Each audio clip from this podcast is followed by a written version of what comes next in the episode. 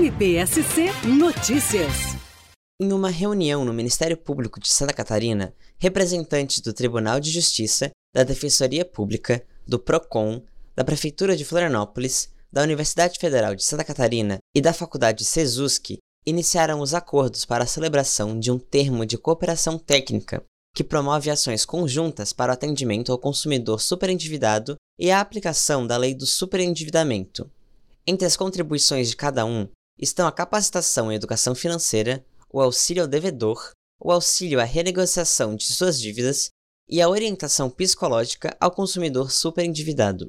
O coordenador do Centro de Apoio Operacional do Consumidor do MP Catarinense, promotor de justiça Eduardo Paladino, faz um resumo da reunião. Estamos certos de que essa proposta de atuação conjunta, de forma coordenada e harmônica, revela-se estratégica e fundamental, principalmente se considerarmos a grande e crescente massa de superendividados no país, que alcança o expressivo número de mais de 30 milhões de brasileiros, segundo dados recentes do Instituto de Defesa do Consumidor, a superar, portanto, em muito a capacidade de atendimento por qualquer instituição ou órgão legitimado isoladamente.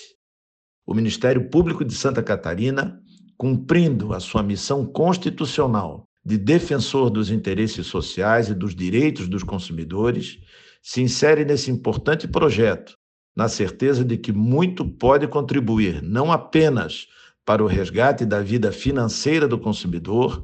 com a efetiva possibilidade de renegociação e repactuação de suas dívidas, mas também para o restabelecimento de suas próprias relações sociais e familiares, também invariavelmente afetadas pelo fenômeno do superendividamento.